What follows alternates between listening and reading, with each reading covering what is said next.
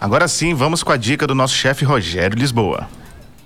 Olá, pessoal. Pimenta do reino, originária da Índia, é hoje a especiaria de maior consumo no planeta. A pimenta do reino moída vai bem em molhos, saladas, carnes em geral, desde bovinas até suínas, e também com peixes e frutos do mar.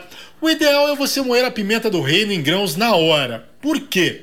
Ela tem um óleo essencial que lhe confere o aroma inconfundível e o sabor picante. E esse óleo é muito volátil, ele se dispersa no ar. Ao utilizar a pimenta do reino já moída há muito tempo, sobra para você apenas a ardência, mas boa parte do aroma sensacional e do sabor já foram embora. O Brasil é um dos maiores produtores e exportadores de pimenta do reino no mundo, mas é o Vietnã que ocupa o topo como o maior produtor mundial. A diferença é que a nossa costuma ter um sabor menos acentuado que a asiática. Algo prático e que eu gosto de fazer bastante. Uma entradinha bem simples, mas super saborosa.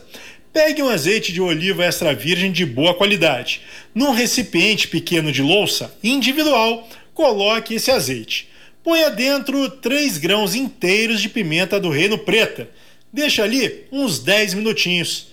Depois é só molhar pedacinhos de pão italiano com aquela casquinha crocante nesse azeite aromatizado e levar à boca.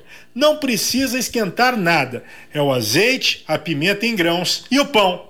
Depois me diz se não é sensacional. Tem muita coisa interessante também no arroba chefe Rogério Lisboa. Dá uma olhadinha no Instagram. Era isso, pessoal. Um abraço, até mais. Tchau, tchau.